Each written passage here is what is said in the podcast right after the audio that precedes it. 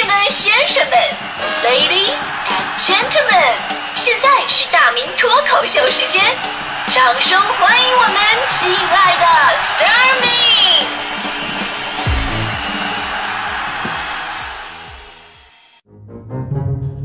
好，欢迎各位来到今天的大明脱口秀，我是大明。呃，我先说一件昨天中午正式发生的事儿啊，就是特别的励志。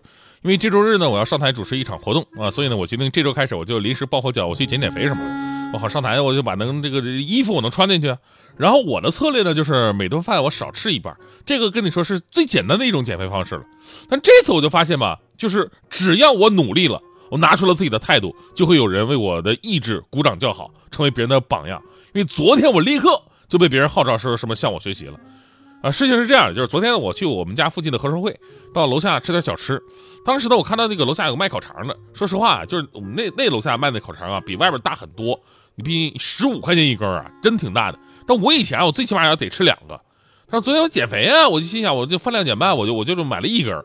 结果呢，我刚拿到手啃了一口，旁边有个小孩，这是他妈，就跟那个拔河似的，就拔河最后一个人，对吧？就整个重心都快躺地上那种。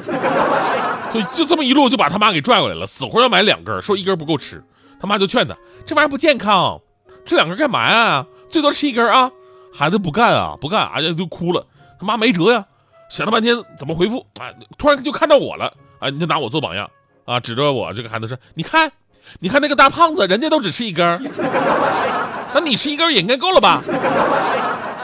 胖就够过分的，还加个大字。”所以这个故事告诉我们道理呢，就很多时候说话要注意场合跟分寸，不要光考虑自己，哪怕即使你考虑到跟你在说话的这么一个对象，那都是不完整的，因为身边还有很多你没有注意到的人，你不了解，不你不了解你的话呢，就是说你你你的话会对造造成怎么样的影响？所以呢，话语当中少带些刺儿，正所谓四下无人，忠言逆耳，公共场合两言相劝，这说话真的是要讲究讲究技巧的一个事儿。所以当时我听完那句话，我我立刻我回头跟老板说：“老板，你再给我拿四根大香肠。我刚才尝了一下，确实不错，一根塞牙缝都不够啊。”所以呢，就借着昨天这事儿吧，咱们今天赶紧来说说关于聊天技巧和说话的注意事项。因为这个世界啊，就是那么奇怪，不会说话的人往往都有一个共同点，那就是话多。伟大的希腊哲学家德谟克利特曾经说过。别让你的舌头抢先于你的思考，就是在人际交往过程当中啊，说话不过脑的人往往最经不起考量。你以为自己是心直口快，其实就是情商障碍。真的，看到什么不假思索脱口而出。我以前一个同事就是典型的说话不过脑子。比方说送人去火车站，那会儿呢还能买那个一块钱的 站台票呢，对吧？买那站台票你可以进去送站去。当然，人呢，他本人是特别好的人，没问题。他买了这个票之后呢，非得要进去给人送站。被送去那哥们儿还挺感动的，说：“哎呀，不用不用不用，多多多麻烦多麻烦，不用送，你就站这吧。”结果那同事说了：“麻烦啥？咱往里走吧啊，花这么点钱就把你送走了，多值！”单位同事聚餐啊，临了呢剩了一桌，他呢要打包打包啊，打包拿过去省得浪费啊。结果就在这个时候，我们另外一个同事来晚了过来了，然后他就特别热情：“哎呀！”来了，我我刚打包回去喂狗，你来的正好啊！你来，来来，你吃吃吃，别浪费，别浪费。还有一次是我们领导去那个泰国旅游了，领导回来之后呢，就给我们看他的手机，他在泰国拍的照片啊，这哥们也过来凑热闹来看，就翻到一张啊，我们领导跟一个浓妆艳抹的女人的合影。结果这哥们脱口而出啊，这个就是啊，这个就是泰国的那个什么嘛，对对对对，那个。我们领导太了解他了，没让他话话说完，直接把话头抢过来了。嗯，这就是我老婆，我老婆比比较喜欢打扮啊。你给我闭嘴，你知不知道？真的，这种性格啊，在各种场合，直接也好，间接也好，能误伤死无数的人民群众。就典型的说话不过脑子，就是说话的人可能觉得没什么，是你们自己想多了啊。我是出于好意的，但是你们可以反过来设想一下，要是别人也这么跟你说话，你受得了吗？所以呢，说话聊天是一门艺术，而且呢是一种社交艺术。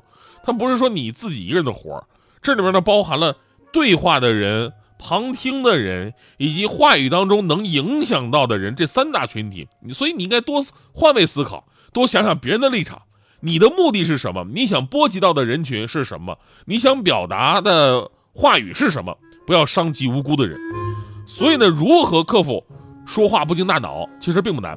第一呢，就是话出口前先憋三秒，有那么一个心理暗示，三秒钟足够给自己的大脑转弯和这个反应的时间。练习久了，十句话当中你会发现，你可能只想说其中的五句话了。第二呢，就是放慢语速，意识到自己说话不经思考的时候呢，不要一股脑的哇哇全都说出来，尽量的放慢语速，在中间多争取一些斟酌思量的时机。第三呢，就是少说多听，少回应多思考。聊天的时候尽量控制自己发言的次数，没到自己说话的时候啊，尽可能的保持倾听的状态。因为有的时候吧，你真的不了解情况，就别急于发言，啊，就跟之前我总说，哎呀，今年没有拿到年终奖，啊，对吧？结果就在昨天，我那个银行短信提醒，库嚓进了一笔钱，我一看，这肯定不是上个月工资啊，上个月工资早早就发完了，那所以这这这来的钱不就是年终奖吗？所以我我真的我昨天我羞臊了一个晚上，我怎么能误解领导？哎呦我的天，我我还说了这么久，我哎呦领导听了以后。哎呀，当然了，今天早上我问了一下啊，这是因为月底春节放假了，这个月工资提前发。啊，确实不是年终奖。嗯，所以要冷静嘛，是吧？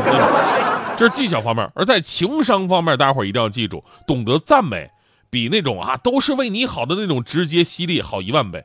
真的，有的人啊，专业是哪题哪壶不开提哪壶，职业的打十打七寸。他能准确的发现你的软肋，然后站在为你好的一个角度，表面上是催人奋进，实际上就是浇头冷水。今天咱们话题最主要也是因为春节马上到了嘛，一方面是亲人们的聚会，另外一方面也是亲人们聊天斗法的时间。这些年我们都在说，最怕问的就是什么呃，为什么没对象啊？为什么不结婚呢？为什么没小孩？为什么不生二胎？工资多少？绩效多少？什么年终奖多少的？什么啊？你是程序员的话，能不能到我们家里帮帮忙修修电脑是吧？真的，这样的春节会让人觉得非常的煞风景。毕竟啊，我们也不想问，我们也不想问你孩子在哪个学校，期末考试多少分，年级排第几，七大姑你单位工资多少，绩效多少，奖金多少，退休金多少，八大姨你跟八大姨夫俩人为啥离啊？所以呢，如果想成为一个受人尊敬的七大姑八大姨，就不要聊那些有的没的，主要是其实跟你一点没有任何关系的事儿。你只要顺着晚辈的话茬聊，多给年轻人一些鼓励就可以了。比如说，呀，大侄子现在工资低呀，没事儿，都是这么过来的。年轻就是资本，好好努力，差不了咱。啊，大侄子现在没对象啊，没事儿，是金子早晚会发光，是白菜早晚被猪拱。咱不着急啊，宁缺毋滥。你说在外边辛苦一年了，谁回到家都想听点好听的，对吧？说你再学两句什么流行语啊。了解一点热点时事啊，关心一下年轻人的业余爱好啊，我跟你说，你绝对能成为春节饭桌上的真正的亲人。对了，最后一再说一件事特别重要啊，那是千万不要戴着有色眼镜去看人。今天你觉得他不行啊，春节嘲笑他，甚至给他脸色看，下个春节人家回来了，不一定就是不一定就什么样了。这事就让我想起了我当年高三那会儿，我高三那时候读书啊，老师根本看不上我，因为我成绩不好。没考试那会儿呢，老师就说你你肯定考不上大学，这句话我就记住了，我就记住了。你等我一我我我分查出来，我我我怎么羞臊你？所以当时啊，我高考查到分数的第一件事不是告诉父母，而是飞快的跑到学校，我找我们班主任去了。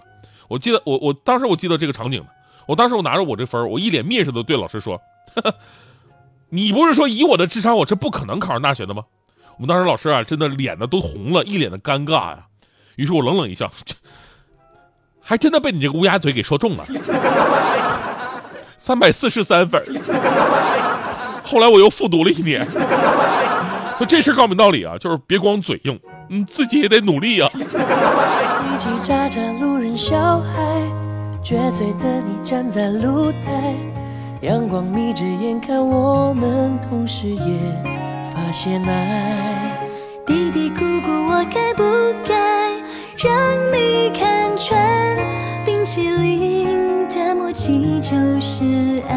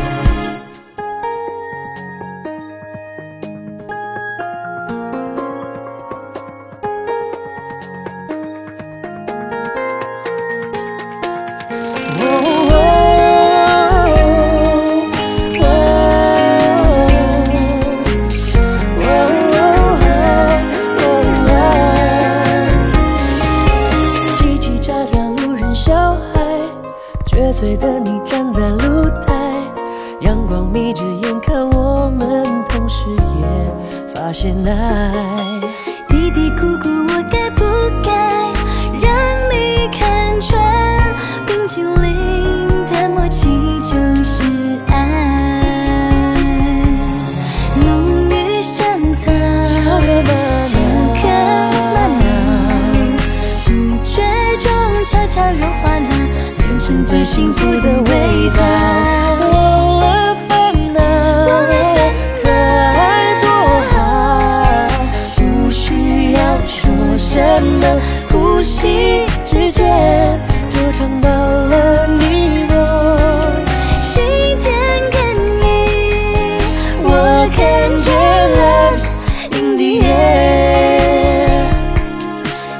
太苦恼，唠叨的月老，缘分来了，他们谁也管不了，就放手去爱，Love is in the air。花开的很好，风吹的很好，只要你在，什么都好。爱的香味随空气飘，